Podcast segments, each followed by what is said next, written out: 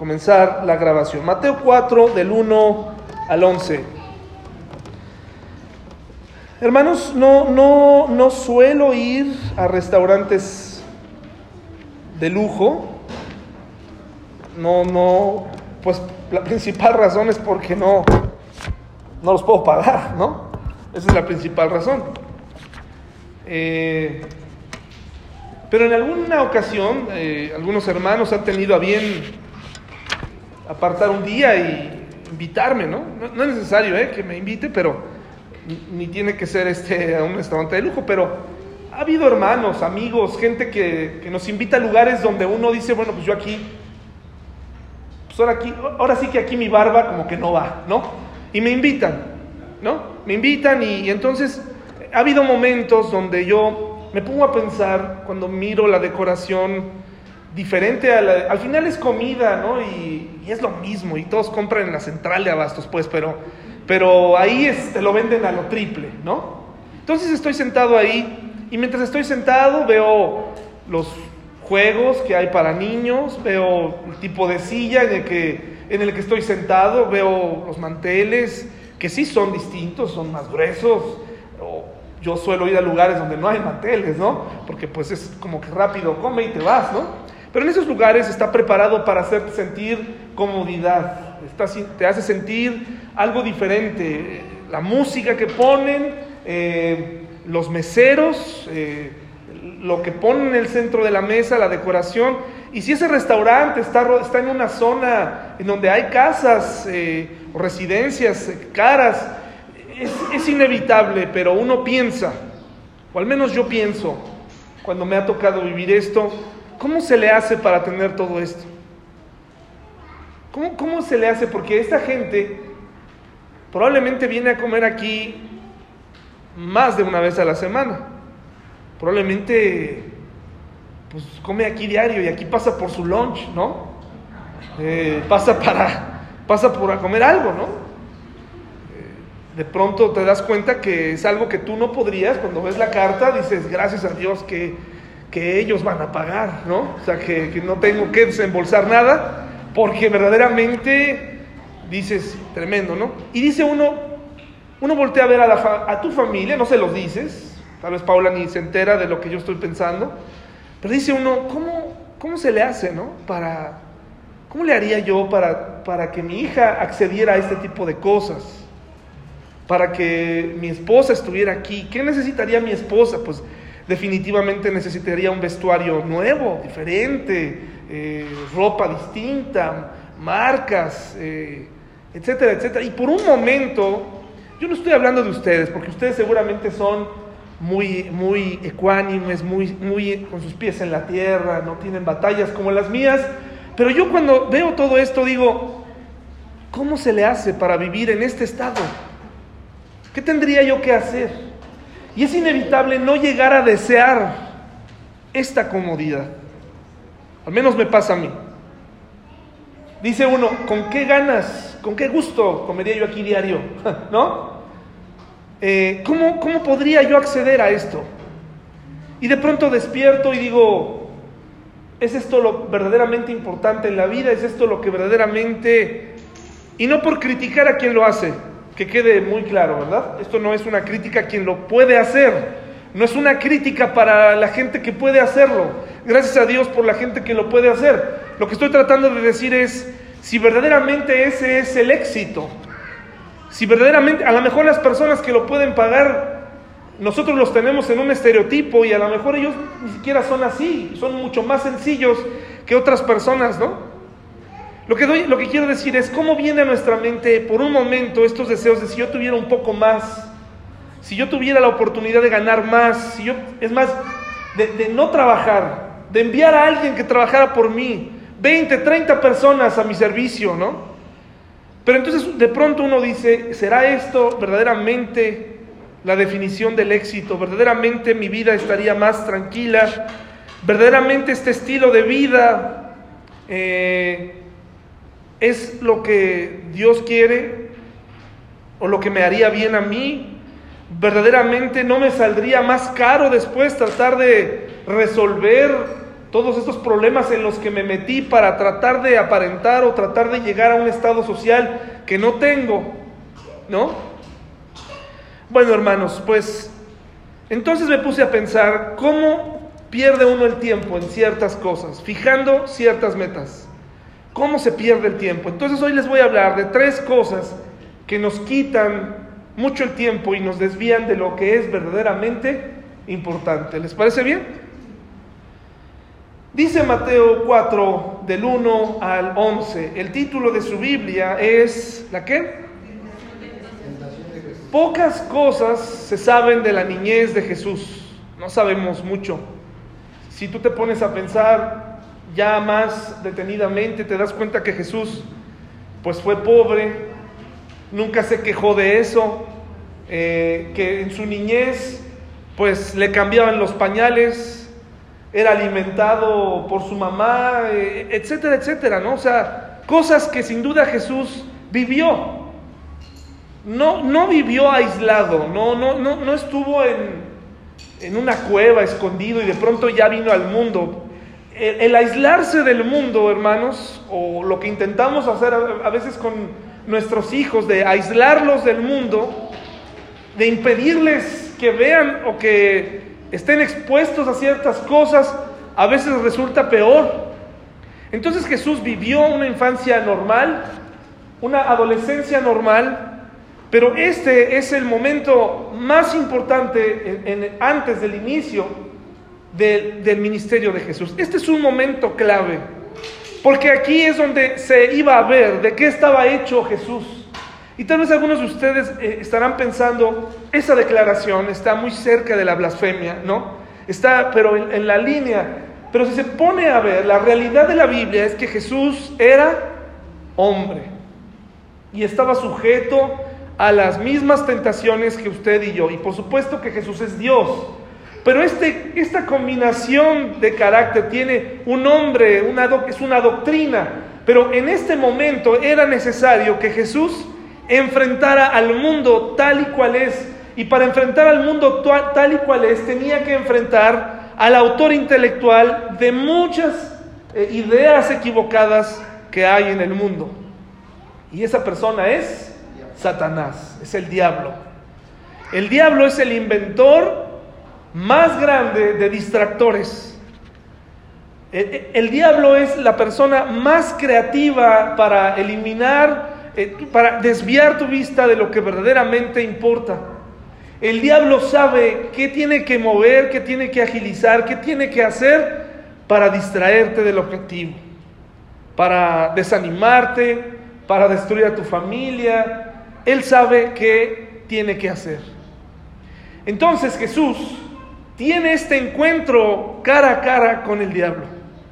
Viejos conocidos, viejos conocidos. Sin embargo, que Jesús, el creador, donde todas las cosas fueron hechas para Él, por Él y para Él, estaba frente a una criatura, alguien creado. Satanás es una criatura hecha por Dios. Así que esto no es una batalla mano a mano. Pero estamos hablando de un Jesús humano frente a un ser capaz de hacer caer a aquella persona que no está preparada. Satanás no puede, no puede hacer caer a los que se preparan. Satanás no puede destruir un matrimonio que está preparado y que sabe lo que viene, que se prepara todos los días. Satanás no puede destruir una iglesia que ora. Satanás no puede meterse con una familia que está cerca de Dios. Y la pregunta para todos nosotros es, ¿qué tan preparados estamos para vivir esto? Pues Jesús lo tomó muy en serio. Jesús, y nuevamente esa es una declaración muy cercana a eso que es polémico, pero Jesús, sin preparación, siendo humano, ¿qué hubiera pasado, hermanos? Siendo hombre, pues fue tentado, no, no fue para, no fue con el apoyo nada más de su valentía, no fue con el apoyo de su inteligencia, el Espíritu mismo, dice aquí la Escritura, lo llevó al desierto y estuvo preparándose ahí 40 días. ¿Y qué estuvo haciendo Jesús? Pateando una piedra, haciendo figuras en la arena, observando las estrellas. Así somos muchos cristianos, hermanos. Toda la semana estamos diciendo que según nos preparamos, pero en realidad estamos distraídos en un montón de cosas, distraídos en cosas que no son importantes. Si, si, hiciéramos un análisis de las cosas por las cuales discutimos, nos daríamos cuenta que el diablo está carcajeándose de, los problemas que causa en nosotros, de los, que, de, los malos entendidos que causan las familias por tonterías, de los llantos que, las cosas que te hacen llorar, que no deberían hacerte llorar, yo creo que él se carcajea. Las cosas que te hacen sentirte triste, las cosas que te derrotan, Él gana. Y eso que somos creyentes. Dice, entonces Jesús fue llevado por el Espíritu. No se levantó y dijo, ahora ahí voy yo y voy a enfrentar al diablo, ¿no? Dice, fue llevado por el Espíritu al desierto para ser tentado por quién? Por el diablo mismo. Y después de haber ayunado y esta actitud de ayuno es una actitud que habla de oración, que habla de búsqueda de Dios, que habla de concentración. Estás enfrentando un problema en tu familia, necesitas concentración en Dios para saber cuál es tu próxima reacción, cuál es tu próximo movimiento. No tu próxima reacción, porque cuando hay problemas familiares, generalmente como una como una eh, pieza de ajedrez movemos, esta persona ya me hizo esto, ahora yo le voy a dar este movimiento y lo voy a poner en jaque. Y una y otra vez así le hacemos a nuestra esposa, a nuestra familia, ahora yo voy a hacer esto, si él me hace esto, yo pongo esta, esta pieza. Y nos convertimos en estrategas para dañar a nuestra familia.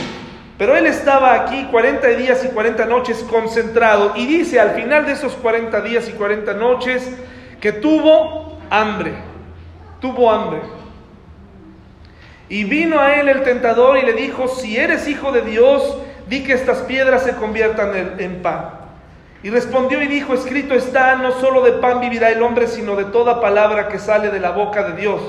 Entonces el diablo le llevó a la santa ciudad y le puso sobre el pináculo del templo y le dijo, si eres hijo de Dios, échate abajo porque escrito está, a sus ángeles mandará cerca de ti y en sus manos te sostendrán para que no tropieces con tu pie en piedra. Jesús le dijo, escrito está también, no tentarás al Señor tu Dios. Otra vez le llevó el diablo a un monte muy alto y le mostró todos los reinos del mundo y la gloria de ellos y le dijo, todo esto te daré si postrado me adorares. Entonces Jesús le dijo, vete, Satanás, porque escrito está, al Señor tu Dios adorarás y a Él solo servirás. El diablo entonces le dejó y aquí vinieron ángeles. ¿Y qué pasó con ellos? En 11 versículos se está resumiendo algo que fue una batalla. Miren, las batallas con el diablo, mis hermanos, deben ser así, ágiles. No te detengas mucho a discutir con el diablo. O sea, Jesús no tenía tiempo para estar, para ocupar en su palabra un montón de diálogos con el diablo y tratar de, porque ya sabía, o sea, ya, ya sabía quién era el diablo. Jesús ya sabía que, y el diablo ya sabe su destino. El diablo ya se sabe derrotado. Por eso lo que está buscando es acabar con tu valioso tiempo. ¿Valoras tu tiempo? ¿Valoras tus momentos, tus horas? ¿Lo, lo valoras? Pues el diablo quiere comerse tu tiempo. Y como quiere comerse tu tiempo, porque él, le, urge esto, es, mire lo que dice Job 2.2, mis hermanos. Esta es una característica del diablo. El diablo es cínico. El diablo es, es una persona que ama la ociosidad, una mente desocupada alberga pensamientos tremendos. Tú le preguntas a un adolescente, oye, pero ¿por qué hiciste eso? ¿Qué estaban haciendo? No, pues nada. Ahí estuvo el problema, ¿verdad? Eh, si tus hijos tienen demasiado tiempo libre, eh, hay que hacer que tengan más tiempo eh, de pensar cosas interesantes. Si bien los videojuegos hacen bien, está comprobado que hacen bien para desarrollar ciertas partes del cerebro, también hay que ponerlos a pensar, a trabajar, a hacer deporte, a muchas otras cosas, no solamente eh, que estén en la televisión. Eh, las decisiones que uno empieza a tomar, eh, los hijos, uno cuando los, los bebés nacen, eh, en este corto tiempo, en mi experiencia de ser papá, me doy cuenta que los hijos, los bebés, les gusta, les gusta correr, les gusta el sol, les gusta el aire, y ese es el papá el que le dice al hijo, ya cálmate, ya, ya, ya, ahorita no puedo salir. Es el papá el que le dice al hijo, es mejor estar adentro. Es mejor ver una película. Somos nosotros los papás los que estamos cansados para, para una vida donde pueden usar su cuerpo, ¿verdad? Sus articulaciones, brincar, correr. Somos nosotros los papás. Eh, es que dice algunos, es que él nació flojo desde niño, ¿no? Este niño nunca le gustaron las actividades físicas, pues no porque ellos copiaron lo que vieron en, nuestra, en nosotros. Y si nosotros llegamos del trabajo y prendemos la tele, ellos van a ellos van a hacer exactamente lo mismo y van a aprender a amar nuestros hobbies, y van a aprender a amar nuestras series, van a aprender a amar eh, nuestros sillones y las camas y las palomitas y todo eso, que también es interesante, pero hay mucho más en la vida de un niño. El diablo está interesado en acabar su tiempo, pero, el diablo, pero Jesús no tomó a la ligera este breve encuentro con el diablo. Para vencer al diablo en un breve momento hay que prepararse previamente. Para vencer al diablo, para tomar una decisión donde el diablo está involucrado, no nada más se aparece uno y dice uno cosas, sino necesita uno prepararse. Y tiene uno que resolverlo así, así, rápido. Dice la Biblia, resiste al diablo y va a huir de ti. No dice discuta, discute con el diablo. Recuerdo un amigo que quería ser exorcista. Imagínense. Todo el tiempo me hablaba de eso y que, que él quería dedicarse a hacer eso y, bueno, terminó eh, cantando una banda de metal, ¿no? A favor del diablo, ¿no? Qué interesante. Dice, y dijo Jehová a Satanás, ¿de dónde vienes? Respondió Satanás a Jehová y dijo, vengo de planear mi propia estrategia, ¿así dice? Vengo de hacer un plan para acabar contigo y, y todos tus hijos, ¿así dice? No, dice, de rodear la tierra y de andar por ella. La pereza y la ociosidad es un tema del diablo, de rodear la tierra. ¿Qué estás haciendo? Pues aquí, viendo a ver qué, qué hago, a ver qué sale, a ver qué, qué pasa hoy, ¿verdad? Eh, en la nueva traducción viviente, me parece que alguien tiene alguna por ahí. Este, a ver, María, por favor, este, ¿puedes leerla? Eh, ¿Qué dice Job 2.2?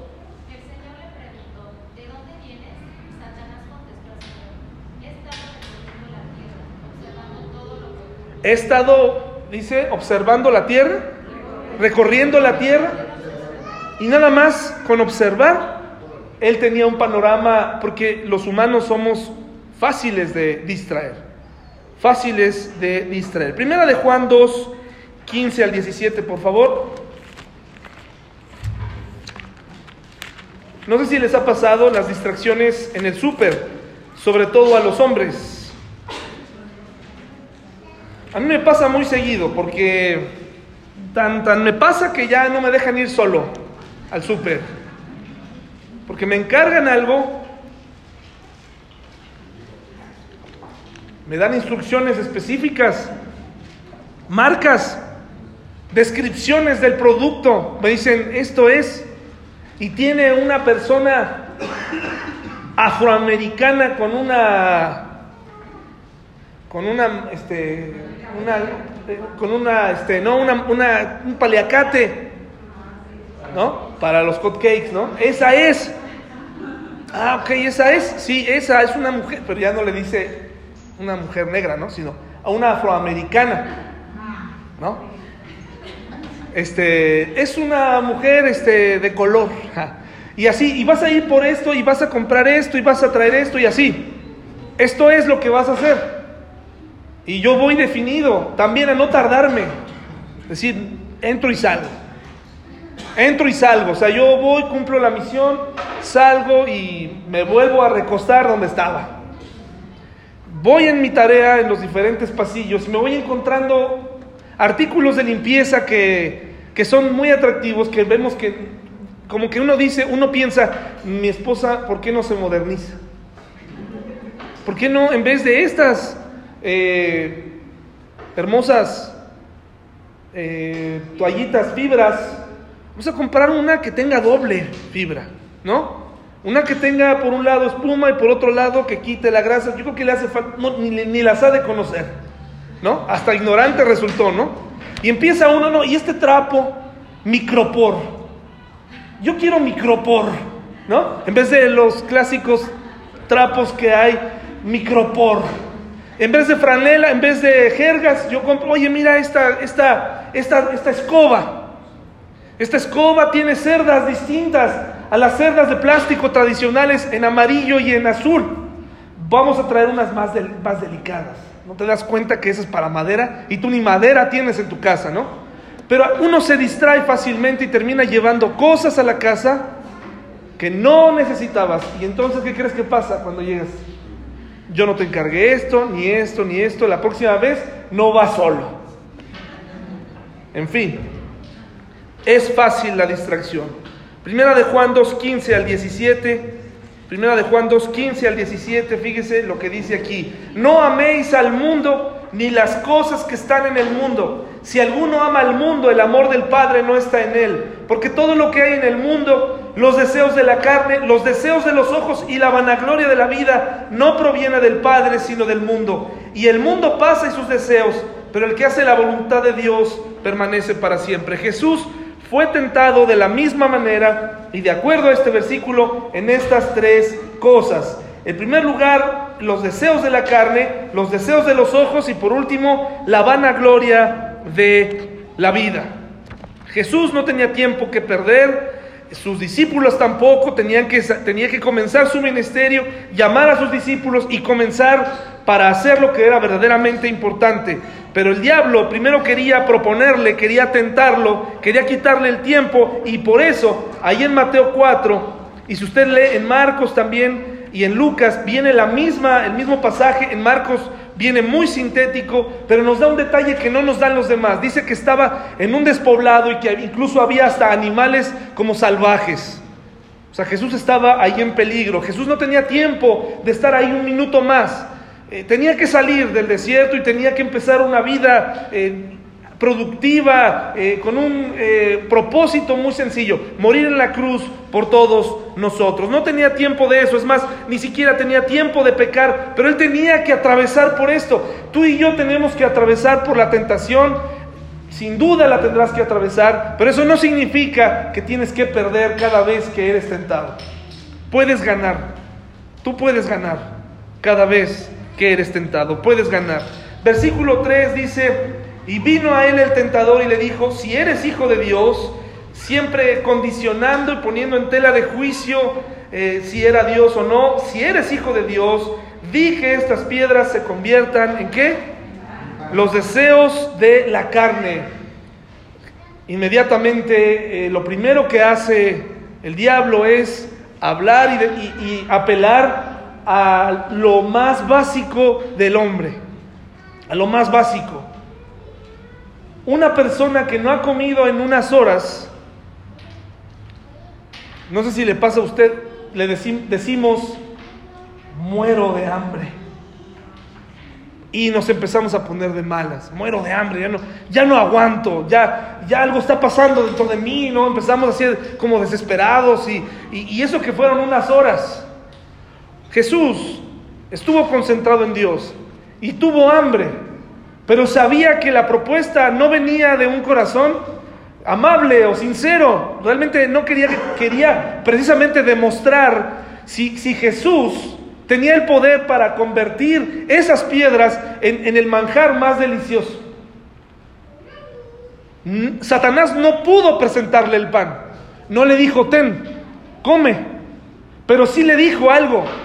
Si verdaderamente eres el Hijo de Dios, si verdaderamente vienes con un propósito superior, entonces haz que estas piedras se conviertan en pan para que se te quite el hambre y podamos seguir conversando, ¿verdad? Tú y yo, para que se te quite el hambre.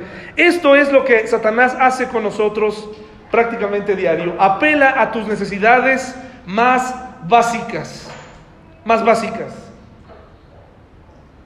Se te cierran en la calle, él apela para que tú salga, lo peor de ti. Porque no es porque está mal que te lo guardes. ¿Sabes? Alguien te contó algo y él apela a que es que tú no eres una bodega de, de secretos, tienes que decirlo. Esto lo tienes que decir. Y entonces es una batalla dentro de ti y por fin sale. Eres una madre soltera. La tentación siempre es, necesitas una pareja. Eres muy guapa todavía, te quedan muchos años.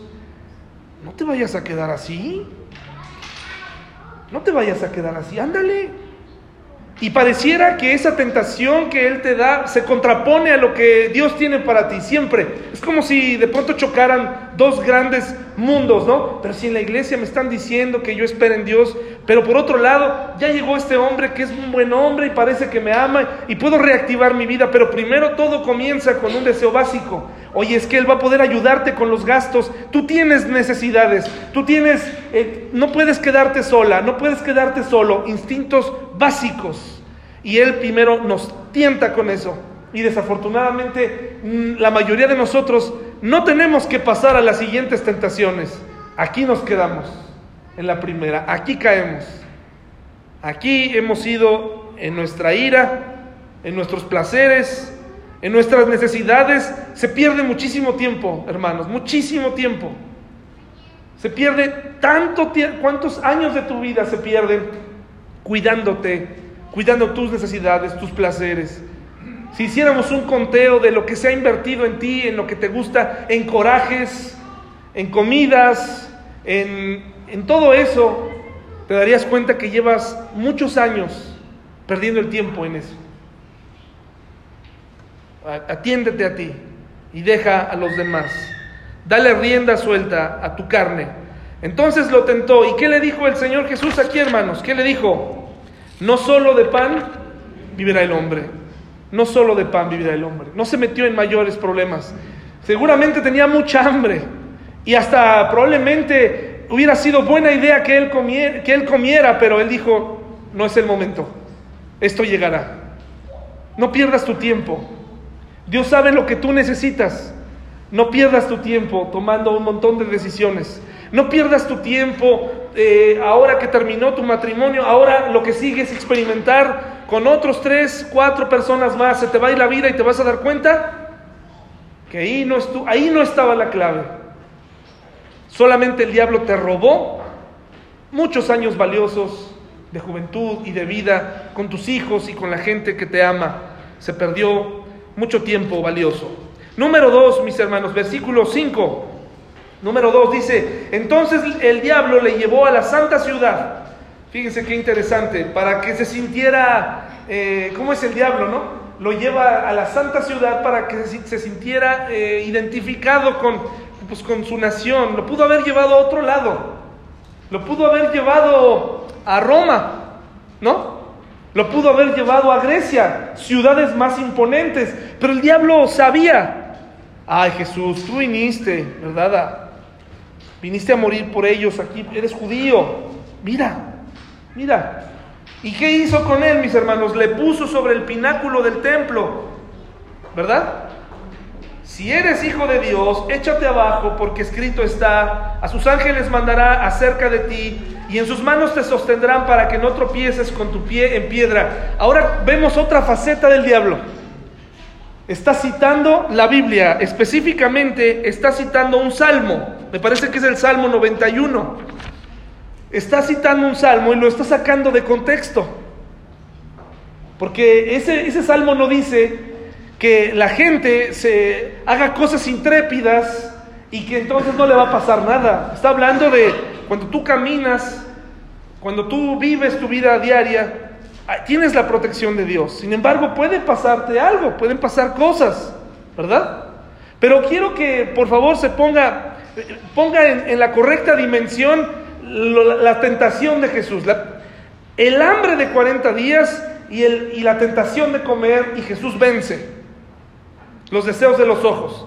Pero ahora viene la vanagloria de la vida porque si Jesús, ¿cuánto cree que medía el pináculo del templo según Fabio, Flavio Josefo, un historiador judeo romano? ¿Cuánto cree que medía el, del pináculo del templo hasta el suelo en uno de los extremos donde se cree que fue la tentación? ¿Cuánto cree?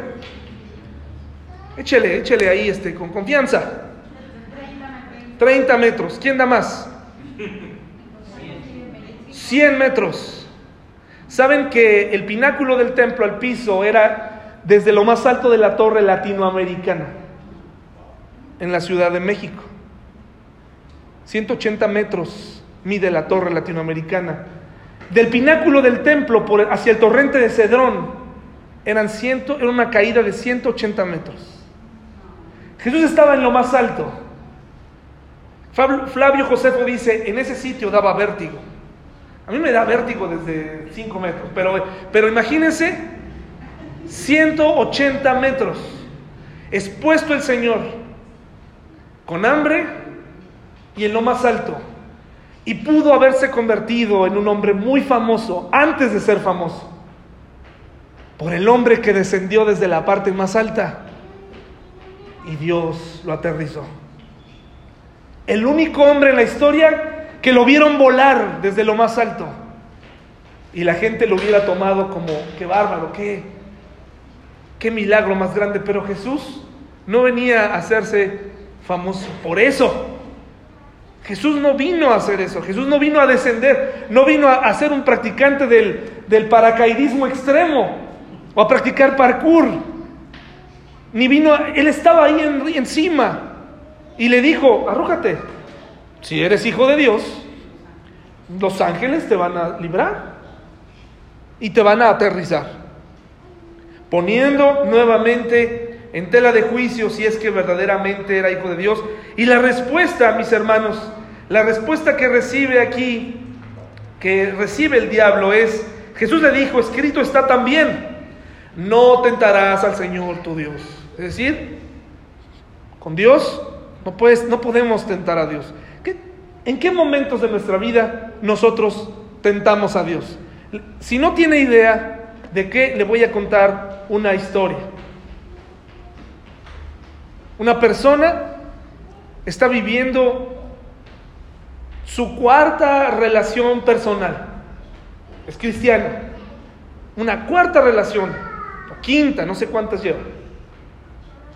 No se ha casado, vive sola, tiene la libertad de, según ella, de vivir como ella lo desee, y así es, hasta el momento siendo cristiana, no ha contraído la enfermedad, no ha sido eh, correteada con relámpagos por lo que está haciendo, Dios nos deja vivir, nos deja ser, y ella ha decidido aceptar en su vida a una persona nueva que acaba de romper su corazón.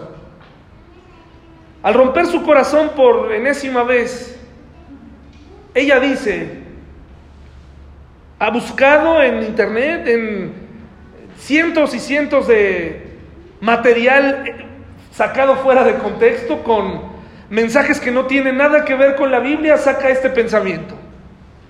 Y dice, Dios, yo sé que todo esto que me está pasando es parte de tu plan. Y lo único que me resta es cerrar los ojos y seguir caminando. Entonces, dice, suspirar y cerrar los ojos todavía lo hace más dramático. Eso es una tentación a Dios. Eso es tentar a Dios. Porque en primer lugar, al aceptar que ese es el plan de Dios, estamos aceptando que Dios está a favor de la promiscuidad. Estamos aceptando que Dios está eh, le presentó a cinco diferentes hombres de los cuales hasta ahora no ha contraído ninguna enfermedad. ¿Qué ha estado haciendo? Jugando, jugando con su cuerpo, jugando con las posibilidades, jugando con que este sí, este sí se va a quedar en mi vida, este no, este sí. Tentamos a Dios.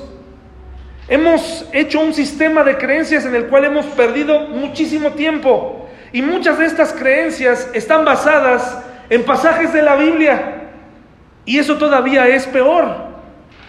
Eso todavía es peor. Porque aunque esté extraído de la Biblia, si no está correctamente bien en el entorno correcto, estás viviendo una mentira y estás tentando a Dios.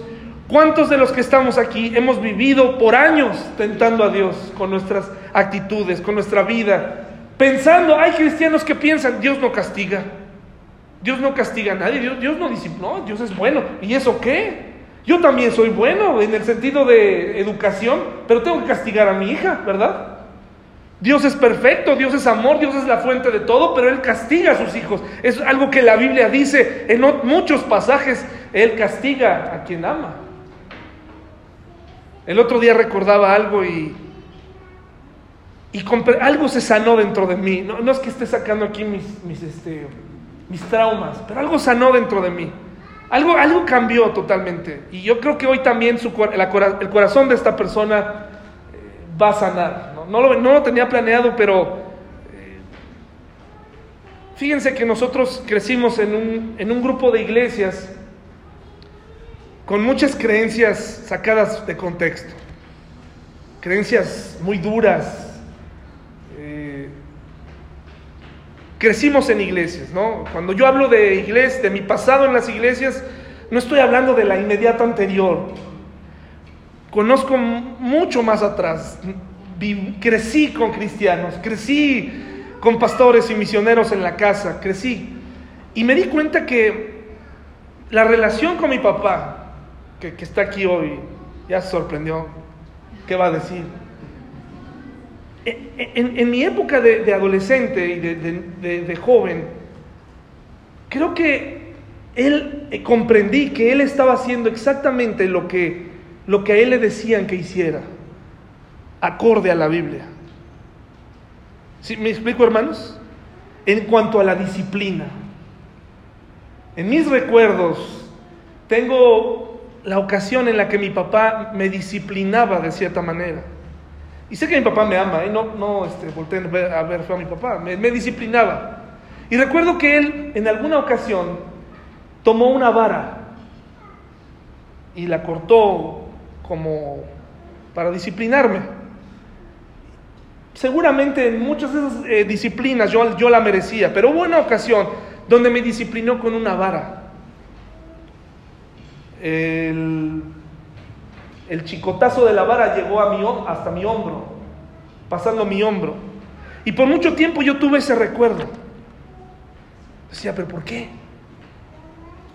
¿Por qué mi papá me, me pegó así? Hasta que entonces empecé a estudiar la Biblia con el tiempo y dije, aquí es que aquí dice que la vara es, ¿y saben qué?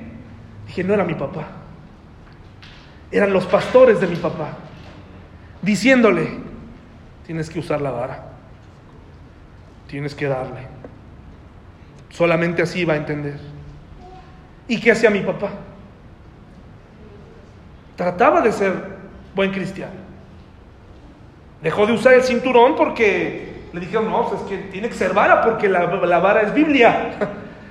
y él lo hacía. Y entendí eso y, y, hagan de cuenta que dije, ah, con razón, con razón. ¿Cuántas veces hemos sin querer, sin querer, por, por creencias equivocadas, lastimado a la gente que amamos sin querer? A lo mejor no lo sabías. Hoy tienes que examinar lo que crees. Y si te ha estado quitando el tiempo o no. Respecto al perdón. ¿Qué dice la Biblia respecto al perdón? El perdón no significa vamos a saludarnos otra vez, vamos a seguir como si todo pasara. El perdón bíblico no, no es eso. Sin embargo, tú sientes cuando alguien te dice debes perdonar y, debes seguir, pero tú dentro de ti sigues luchando con el perdón. El perdón no es eso. ¿Sabes cuándo sabes que ya perdonaste a, a alguien? No cuando le sonríes otra vez o cuando todo marcha bien. ¿Sabes cuándo lo haces? Cuando recuerdas lo que te hicieron y ya no te duele, verdaderamente ya perdonaste. Y para ese proceso necesitas a Dios. No es nada más ya perdónalo y ya. Sino, Señor, cambia esto que está en mi corazón transfórmalo. Y tienes que estar dispuesto hay cristianos aquí que no están dispuestos a perdonar. Están dispuestos a sonreírle hipócritamente a una persona. Están dispuestos a tener una relación con ellos en la iglesia, saludarlos y, hacerle al cuento, pero en el fondo dices lo que me hiciste, lo que me hiciste, lo voy a, me voy a morir con esto y nunca te lo voy a perdonar. Entonces no estás comprendiendo lo que es el verdadero perdón. Estás viviendo una religión y el tiempo se va y no has perdonado y te has amargado y vas a cargar a esa persona hasta que te mueras. El verdadero perdón es liberador. Aun cuando esa persona no te lo pida, te vas a liberar. Pero hay gente que viene cada domingo cargando a la persona que lo lastima y lo ve y no lo soporta y, lo, y, lo, y le huye y le arruina el día. Eres un esclavo de él. La otra persona ni en cuenta, pero tú eres un esclavo, eres un esclavo y ahí estarás y ahí estaremos. Y el tiempo se fue y dejaste de hacer cosas grandes, importantes, trascendentales, porque Tú no puedes relacionarte con esa persona. La vanagloria de la vida, creencias, conocimiento, lo llevó a lo más alto del templo, el lugar del vértigo. Suponiendo que eres el Hijo de Dios, tírate. Hermanos, tenemos que examinar lo que creemos. El diablo enseña religiones falsas. Y se pierde mucho tiempo creyendo cosas que no están en la Biblia. ¿Vamos bien, hermanos? ¿Sí? Se pierde mucho tiempo. Y yo me pongo a pensar, ¿qué hubiera ganado Jesús? O sea, qué tentación también del diablo, ¿no? ¿Qué hubiera ganado Jesús con arrojarse? Hay ocasiones en las que tenemos que usar nuestro sentido común. El diablo nos está tentando y sabes, a veces se resuelve mucho con sentido común. Me doy cuenta cuando una mujer, eh, no crean que yo tengo mucha experiencia en consejería, porque no, o sea, voy aprendiendo sobre la marcha, pero me doy cuenta que en muchas ocasiones eh, el sentido común te va a librar de muchos errores. Por ejemplo, si tú quieres rehacer tu vida, pero esa persona tiene hijos o hijas de otro matrimonio, pero los dos adultos se aman y dicen, vamos a estar juntos por siempre. Vamos a estar juntos y vamos a aprender a convivir. Tu sentido común debería decirte, si tú tienes hijos, puedes con tus hijos tú. ¿Para qué necesitas a otros dos hijos? ¿Sí me estoy explicando, hermanos? ¿Para qué necesitas de ser dos? Ahora van a ser cuatro o hasta cinco. Y vas a tener que enfrentar ahora el, oye, no, ama a los hijos de mi esposa, mi ex esposa, y por favor, ¿qué, te dice tu sentido común? Creo que no. Hay mujeres, eh, chicos solteros aquí, en edad casadera, que se enamoran, ¿verdad? Eh, y está bien amar, ¿verdad? A, a una mujer que tenga hijos, está bien. Pero como yo le decía recientemente a una chica, oye, tú tienes derecho a buscar a un hombre pues que tenga tu edad, que no tenga hijos. O sea, ¿por qué no buscas en eso? Porque tú puedes lograrlo. Pero a veces nos complicamos más la vida creyendo que con eso nos vamos a hacer todavía más héroes y vamos a ser más queridos y vamos a hacer una obra de caridad, no solamente por él y por ella, y vamos a mantenerlos a todos. Calma, ¿no? Sentido común.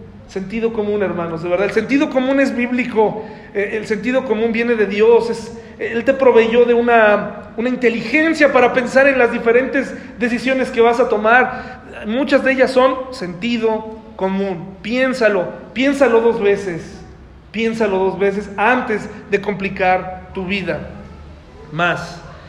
Por último, hermanos, el 8 y el 9, versículo 8 y 9. Otra vez le llevó el diablo, que es insistente, el diablo insiste, a él le interesaba hacer caer a Jesús. Lo llevó a un monte muy alto, imagínense. Fíjense cómo vamos de nivel tentación en tierra hasta lo más alto, un monte muy alto. Y le mostró todos los reinos del mundo y la gloria de ellos, hermanos.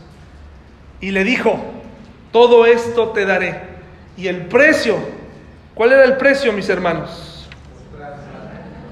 El precio es muy alto. Y aquí lo estaba tentando con los, los deseos de los ojos, lo que podías ver, así, mira. Lo llevó a un monte muy alto donde se veían las capitales de ese tiempo, los mundos, la, civilización. Una pregunta, ¿creen que el diablo podía darle estos reinos? ¿Quién vota que sí y quién vota que no? A ver, ¿quién vota que sí? ¿Quién vota que no? Bueno, vamos a ver qué dice la Biblia. Primera de Juan 5.19, mis hermanos, por favor. Primera de Juan 5.19. Miren, este, el diablo es como...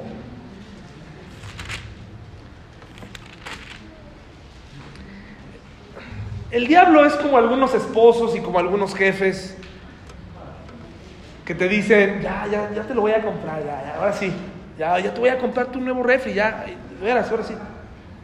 Ya, ya, espérame, espérame tantito, la siguiente quincena. Como algunos jefes, ya, ya te voy a subir el sueldo, ya, ahí va. Hoy pasan tres meses, ya, ya casi. Cuatro meses, ya, ahora sí, ¿eh? Aquí lo traigo. Te dice, aquí lo traigo. Número uno en la lista eres tú. ¿Eh? Aquí estoy, ¿eh? Y, ya pues, te sales contento. Ya después de oírlo tanto, te acostumbras. Pero el diablo, hermanos, primera de Juan 5, 19, dice así. Sabemos que somos de Dios. Y el mundo entero si bien Dios pone y quita gobernantes, este mundo siempre ha estado bajo el maligno. Si no estuviera bajo el maligno, entonces no habría necesidad de un Salvador. ¿Por qué creen que en el, en el poder hay tanta corrupción? ¿Por qué creen que es fácil que una persona con poder, con autoridad, se corrompa? Porque el diablo es el consejero de los gobiernos. América Latina, Sudamérica y el mundo en general, pero aquí en los países de abajo están ocurriendo muchos, muchos levantamientos sociales, estallamientos sociales. La gente está harta de sus gobiernos, de las decisiones que toman. Como un breviario cultural, hace poco comprendí por qué el presidente aceptó a este hombre Evo Morales, por si tenía, estaba preocupado.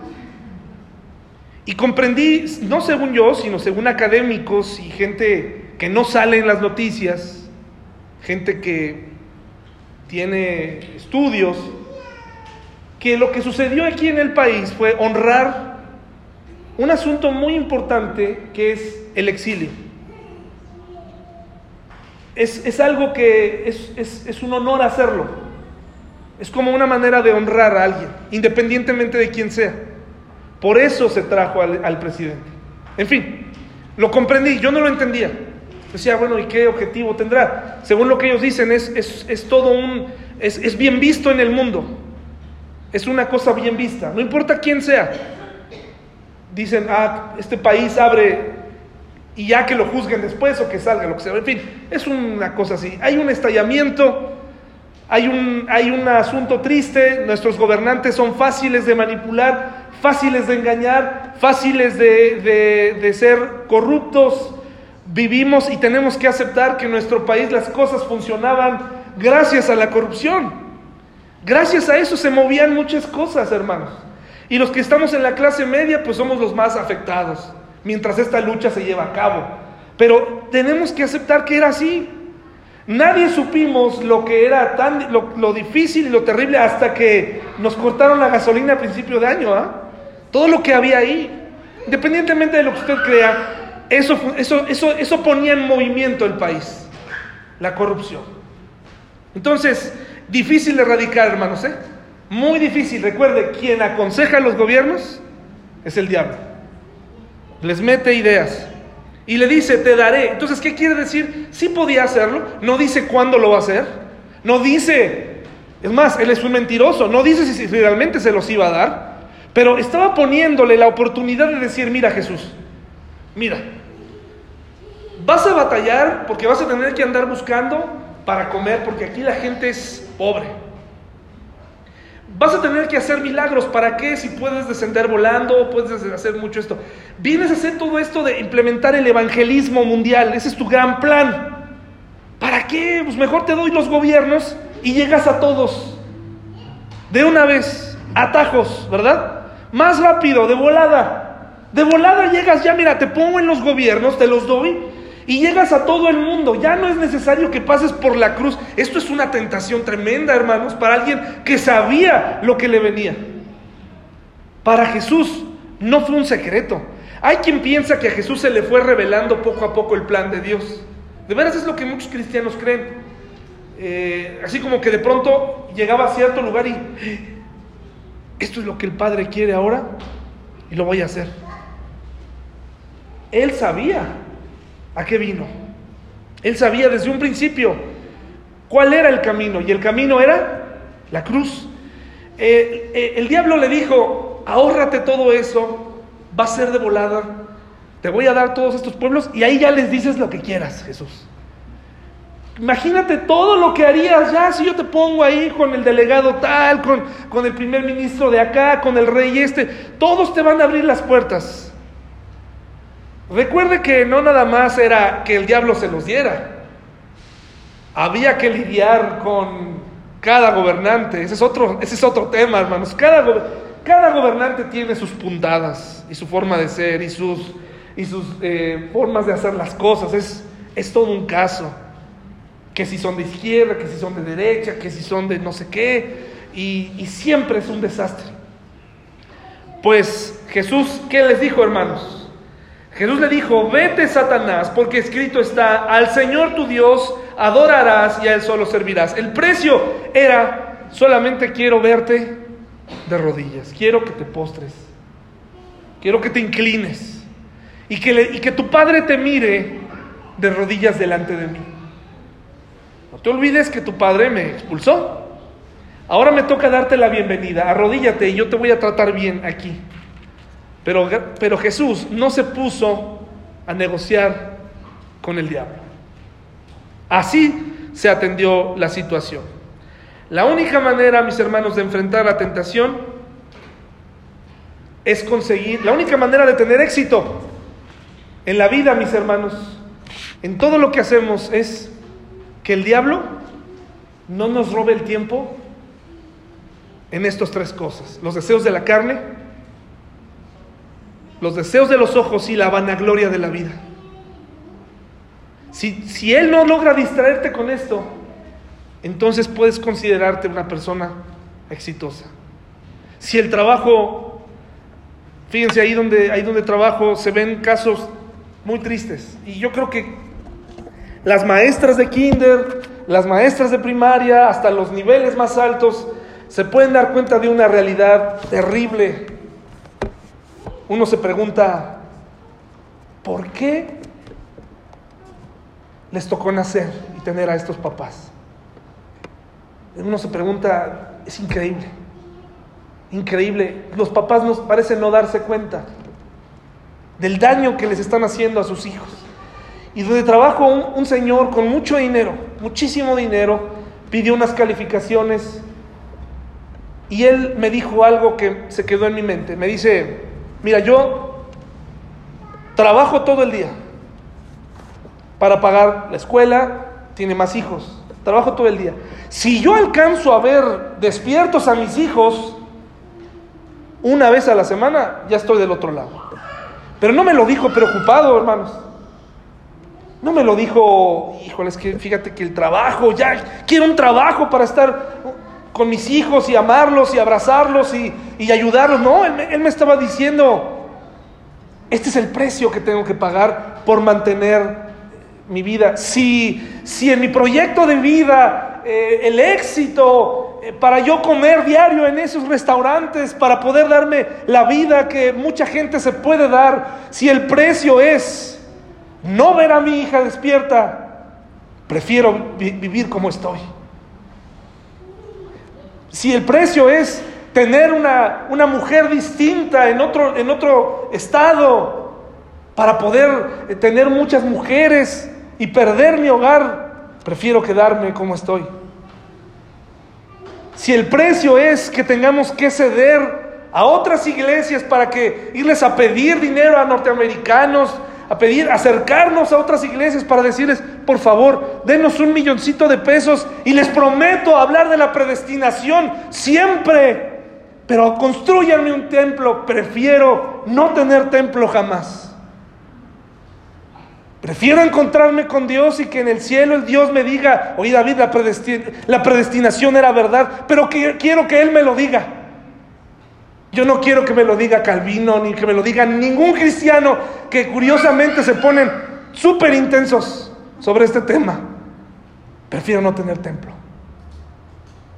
Prefiero quedarme como estoy. Porque a veces el precio por tener las cosas más rápido es muy caro. Muchos papás dicen, muchos esposos, dicen, quiero mi libertad. Quiero volver a empezar con una mujer más joven. Quiero dedicarme a hacer esto y aquello. Quiero... Eh, ¿Y sus hijos qué? ¿Y sus hijos qué? El precio es muy elevado. Sus hijos, ¿qué creen que va a pasar con ellos? Nunca se les va a olvidar cuando su padre se fue. El precio es muy elevado y se pierde muchísimo tiempo en esto haciendo cosas totalmente contrarias, mis hermanos, totalmente contrarias. Pudiéramos acercarnos a una iglesia pentecostal y decirles, oigan, les prometo danzar, les prometo tirarme, les prometo hablar en lenguas, aparentar que Dios me está hablando y me está diciendo algo y revolcarme aquí, pero échenme un millón de pesitos, 500, con 500 para construir. No, mis hermanos, prefiero mi Biblia Prefiero aprender poco a poco, ir comprendiendo lo que la Biblia nos quiere enseñar. Aprender a entender lo que es verdaderamente importante en la iglesia, en tu familia, en tu relación personal. ¿Cuál es el precio? ¿Cuál es el precio que estás dispuesto a pagar como mujer? ¿Te querías casar? Nunca lo ves. Un precio muy alto. Yo no creo que Dios diga, pues es que ese, es que ese era el plan, pues el plan era que estuvieras ahí. No. ¿Cuál es el precio que estás dispuesto a pagar por lo que tú quieres? Que no se te vaya la vida en los deseos de la carne, los deseos de los ojos y la vanagloria de la vida. Si logras que no te quiten eso, considérate un hombre y una mujer exitosa. Vamos a orar, mis hermanos.